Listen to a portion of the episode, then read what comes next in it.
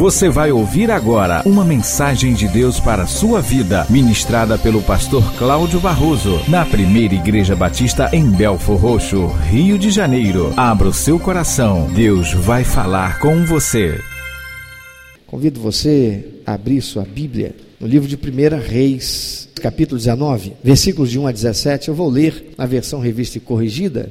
Você pode acompanhar na sua versão. E às vezes, como eu já falei, não vou colocar o texto no telão, porque é muito saudável que você traga a sua Bíblia e a manuseie, que você traga a sua Bíblia e confirme a leitura, ainda que usando uma versão cujas palavras sejam sinônimas. Diz o texto: E Acabe fez saber a Jezabel tudo quanto Elias havia feito, e como totalmente matara todos os profetas à espada. Então Jezabel mandou um mensageiro a Elias a dizer-lhe: Assim me façam os deuses, e outro tanto, se de certo amanhã, a estas horas, não puser a tua vida como a de um deles. O que vendo ele se levantou e para escapar com vida se foi, e veio a Berseba, que é de Judá, e deixou ali o seu moço. E ele se foi ao deserto, caminho de um dia, e veio e se assentou debaixo de um zimbro, e pediu em seu ânimo a morte, e disse: Já basta, ó Senhor, Toma agora a minha vida, pois não sou melhor do que meus pais. E deitou-se e dormiu debaixo de um zimbro, e eis que então um anjo tocou e lhe disse: Levanta-te, come. E olhou, e eis que à sua cabeceira estava um pão cozido sobre as brasas e uma botija de água. E comeu e bebeu, e tornou a deitar-se. E o anjo do Senhor tornou segunda vez e o tocou e disse: Levanta-te, come, porque muito comprido te será o caminho Levantou-se, pois, e comeu e bebeu, e com a força daquela comida, caminhou quarenta dias e quarenta noites até Horebe, o monte de Deus. E ali entrou numa caverna e passou ali a noite, e eis que a palavra do Senhor veio a ele e lhe disse: Que fazes aqui, Elias? E ele disse: Tenho sido muito zeloso pelo Senhor, Deus dos exércitos, porque os filhos de Israel deixaram o teu conserto, derribaram os teus altares e mataram os teus profetas à espada, e eu fiquei só e buscam a minha vida para matirarem. E ele lhe disse: Sai para fora, põe-te neste monte perante a face do Senhor. E eis que passava o Senhor, como também um grande forte vento que fendia os montes, quebrava as penhas diante da face do Senhor. Porém, o Senhor não estava no vento. E depois do vento, um terremoto. Também o Senhor não estava no terremoto. E depois do terremoto, um fogo. Porém, também o Senhor não estava no fogo. E depois do fogo, uma voz mansa e delicada. E sucedeu que, ouvindo a Elias, envolveu o seu rosto na sua capa e saiu para fora, e pôs-se à entrada da caverna, e eis que veio a ele uma voz que dizia: Que fazes aqui, Elias? E ele disse: Eu tenho sido um extremo zeloso pelo Senhor, Deus dos exércitos, porque os filhos de Israel deixaram o teu conserto, derribaram os teus altares, mataram os teus profetas à espada, e eu fiquei só, e buscam a minha vida para me atirarem. E o Senhor lhe disse: Vai, volta pelo teu caminho para o deserto de Damasco. Vem e unja Azael, rei sobre a Síria. Também a Jeú, filho de Ninsi, ungirás rei de Israel. E também Eliseu, filho de Safate, de Abel Meolá, ungirás profeta em teu lugar. E há de ser que o que escapar da espada de Azael, matá-lo-á Jeú e o que escapar da espada de Jeú, matá-lo-á a Eliseu. Já temos ouvido várias mensagens que têm sido pregadas aqui a respeito de Elias. Durante sete semanas, nós ouvimos mensagens, cada uma delas, cada uma semana, uma mensagem muito importante a respeito da bênção do agir sobrenatural de Deus em favor daquele que crê. Domingo passado nós vimos uma outra, ouvimos uma outra mensagem a respeito desse encontro de Elias com o anjo. Elias, ele está fugindo, ele chega debaixo de um zimbro, uma árvore, e ali ele fica deprimido, pedindo a Deus que morra. Um anjo aparece e dá a ele comida. E nós vimos a palavra de Deus e a aplicação para nós, que inclusive ao longo desta semana nós estivemos refletindo e ruminando sobre ela. Aliás, dá uma olhadinha para quem está perto de você e pergunta: Você se alimentou? Porque a mensagem que foi pregada, ela foi exatamente nesse sentido, não é? Você se alimenta? Deus tem te dado o pão, a palavra, a mensagem que você recebe aqui durante a semana, você se alimenta, você rumina essa palavra para se alimentar. Porque a ovelha, ela não se alimenta quando ela vai lá e come a grama que ela tira da terra. Ela mastigou e engoliu, ela ainda não se alimentou. Aquele vegetal vai para um estômago e depois vai ter que voltar à sua boca para que ela então mastigue com saliva, rumine, até que extraia todo o nutriente daquele alimento que ela tão somente mastigou e engoliu.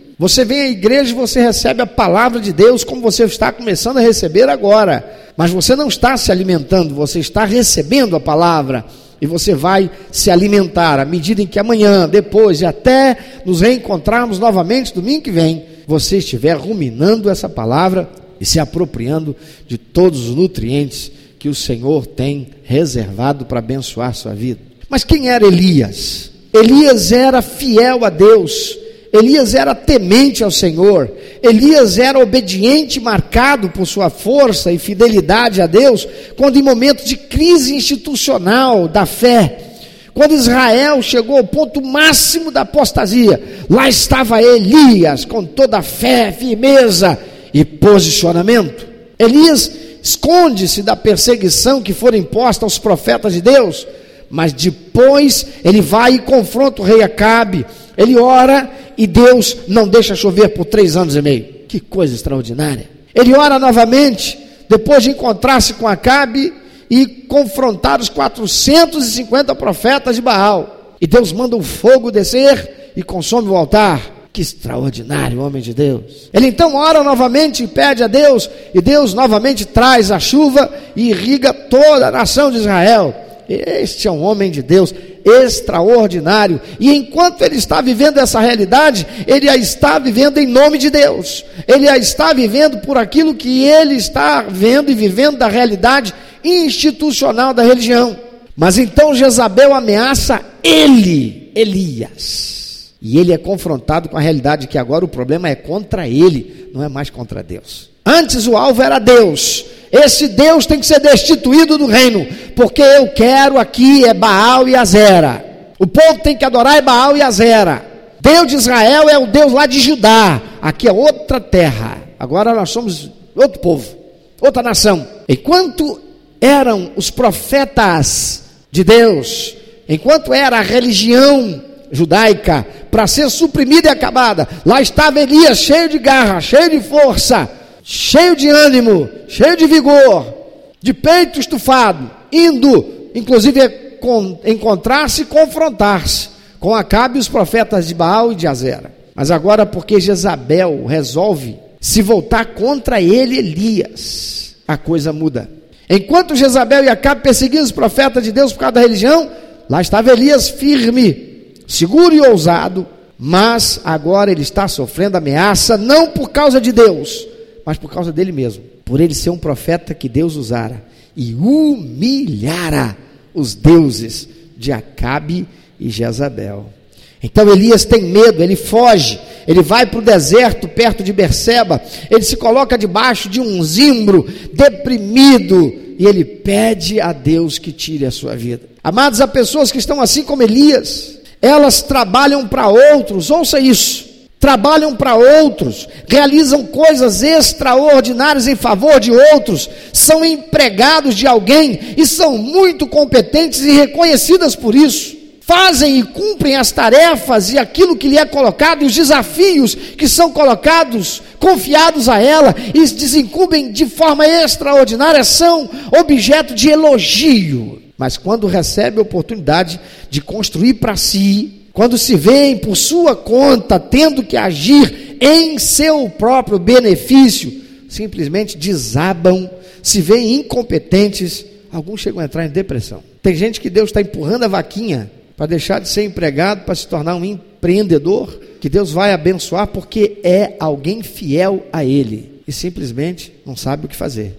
se sente perdido e alguns acabam mesmo por entrar num processo depressivo. É o que acontece com Elias. Jezabel ameaça-lhe de morte, ele foge. No caminho, ele tem um encontro com o um anjo de Deus que o desperta, lhe dá alimento, água, manda que prossiga para o Monte Oreb. Diga Monte Oreb, Monte Sinai. Diga Monte Sinai, Monte Oreb.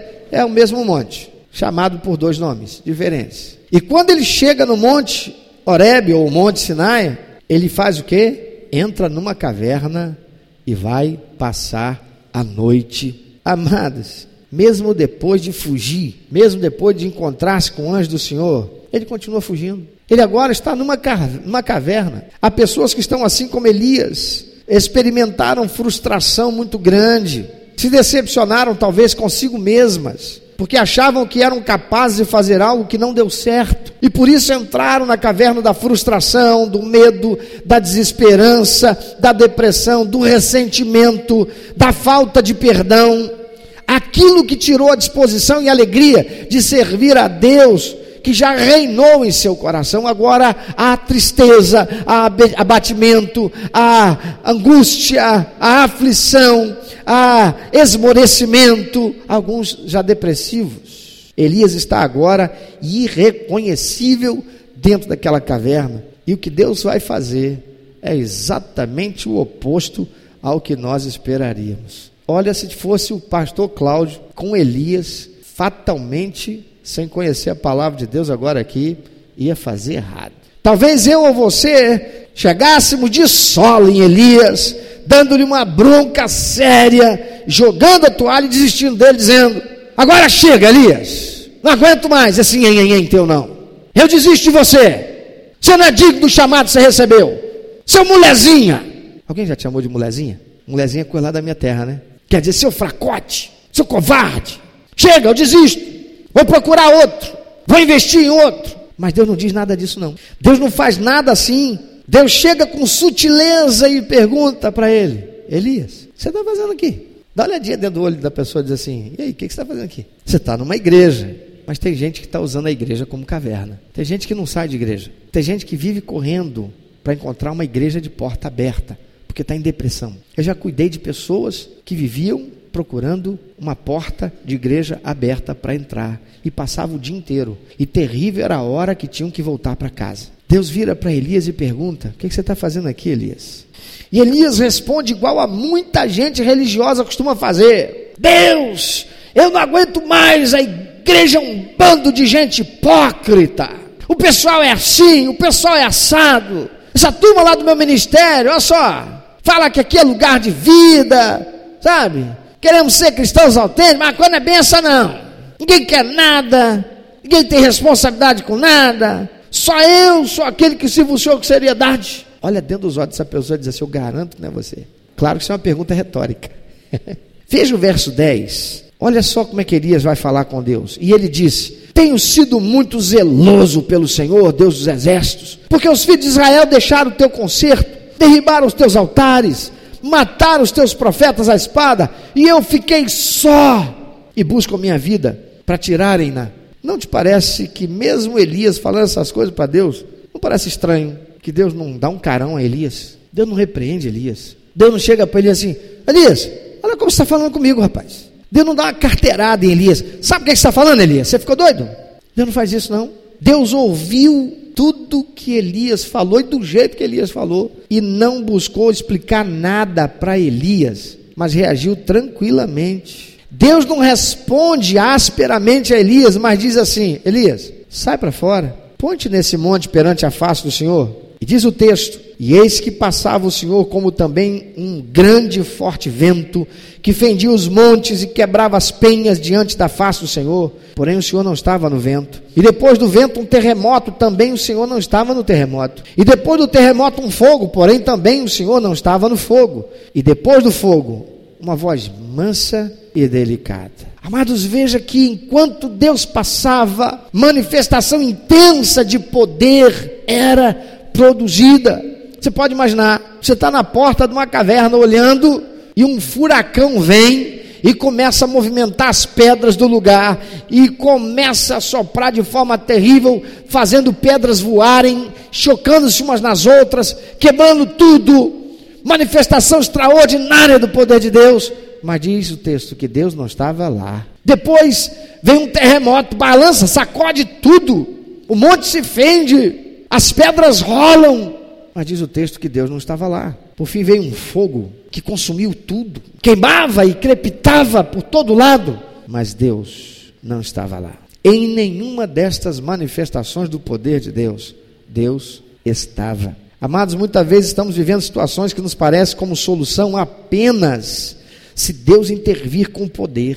Só se Deus vier com algo sobrenatural que sacuda a realidade, porque nos confrontamos com a nossa limitação, que é a razão da nossa ansiedade, aquilo que nos tira a paz.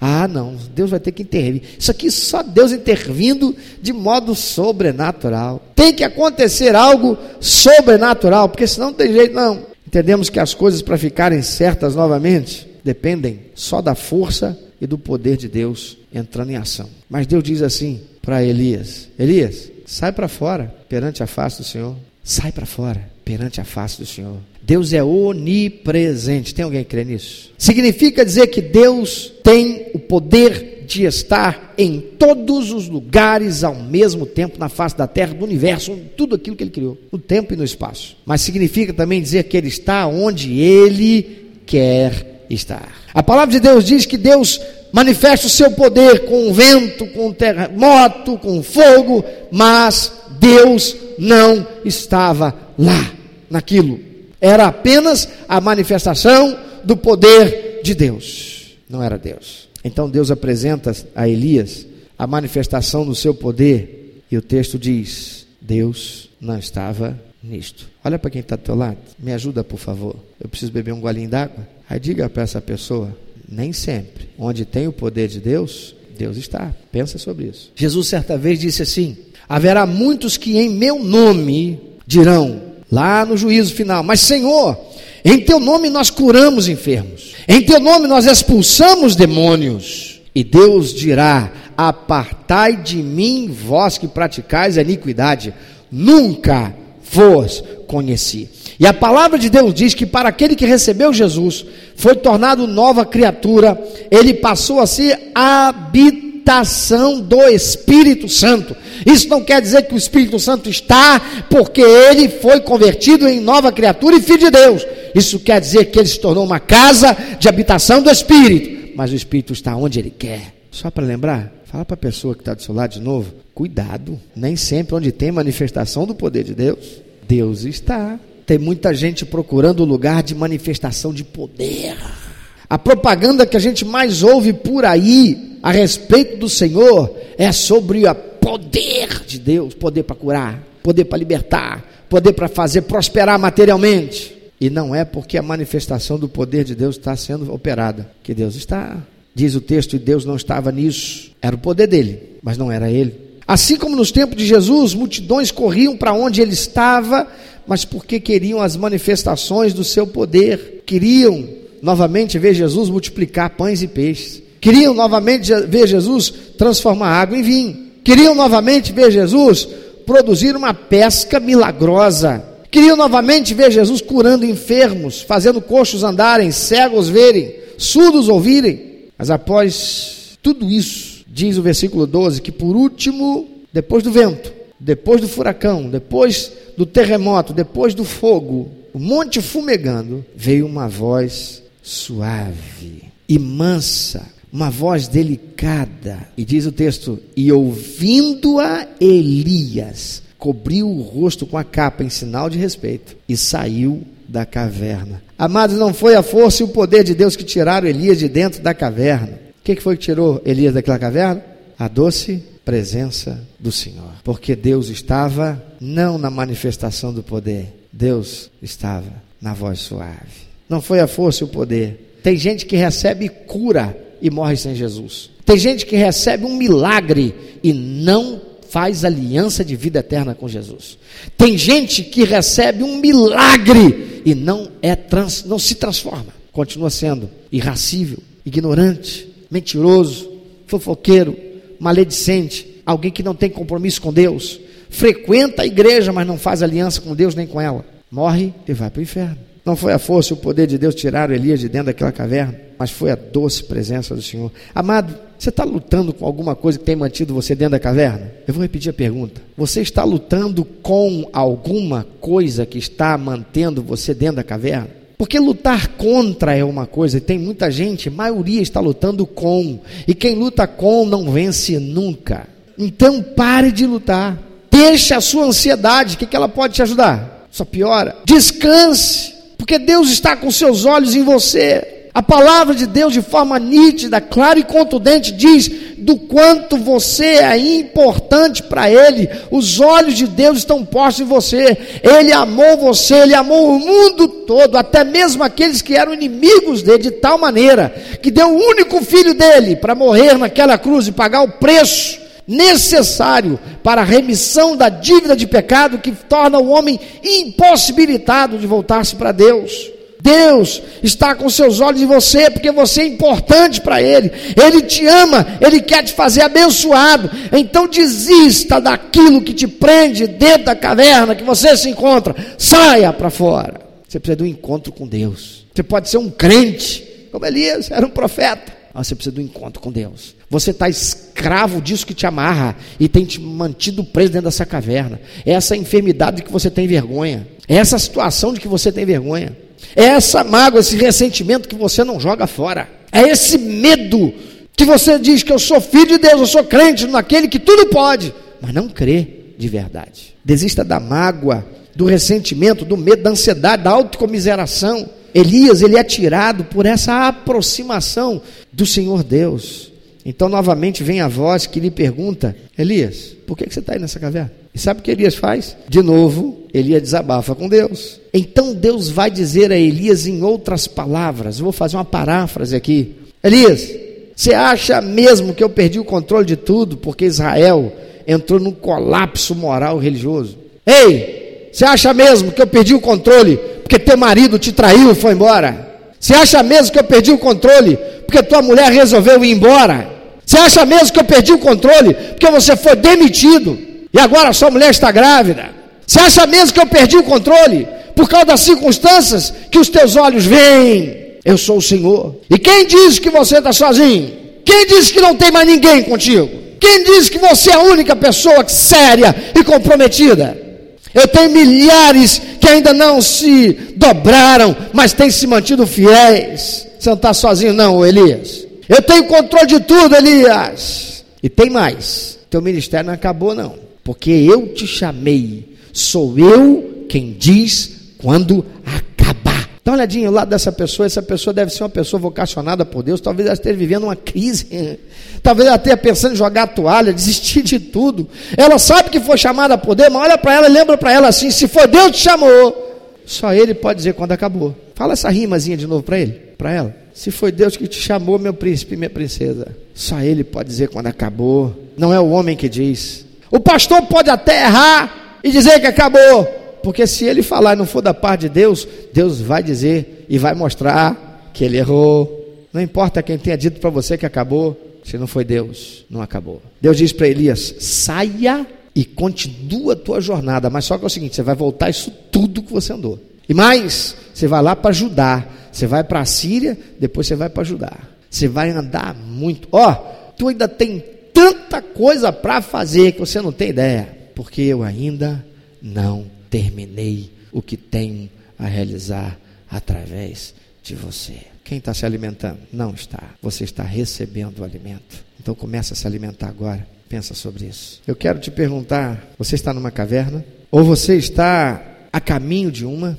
Você está fugindo de Deus? Há momentos que são muito difíceis na vida. Quem sabe você está vivendo um momento assim. Quem sabe também você já resolveu jogar a toalha. Quem sabe ainda você já até jogou. Pois a você Deus está chamando com a sua voz doce e suave e dizendo: Eu sou Deus de Elias. Eu faço parar de chover quando eu quero. Eu mando fogo cair do céu quando eu quero. Eu faço chover de novo e de vez em quando eu preciso de gente que é limitada igual você. Alguém até sujeito a depressão como Elias, que foge e entra numa caverna e eu tiro de lá e faço a minha obra, porque eu sou o Senhor. Em que lugar você está, meu amado? Essa palavra de Deus é para você. Em que lugar você está? Talvez você esteja no caminho da fuga entre Berseba e Oreb. Talvez você lá em Berseba tenha tido uma experiência no deserto com um anjo. Talvez lá você tenha recebido uma experiência marcante com um anjo, mas nem aquilo foi suficiente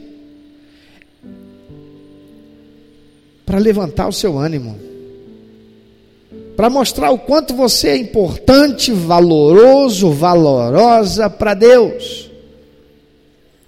Talvez você esteja debaixo de um zimbro esperando que Deus te mate. Talvez você esteja já no caminho, porque você teve uma experiência com Deus lá.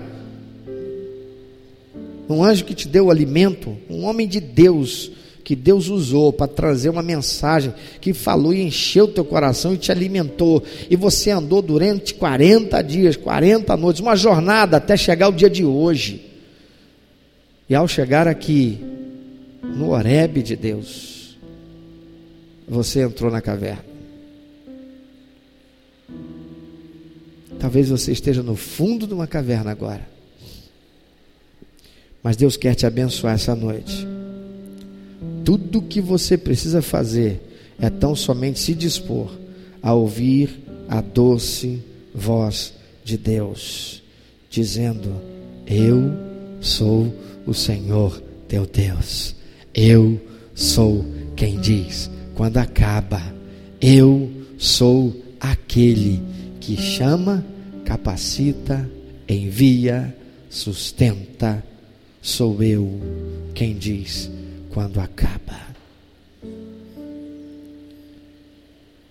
São as nossas falhas, são os nossos pecados, é a nossa ignorância, é a nossa incapacidade para ver Deus. É também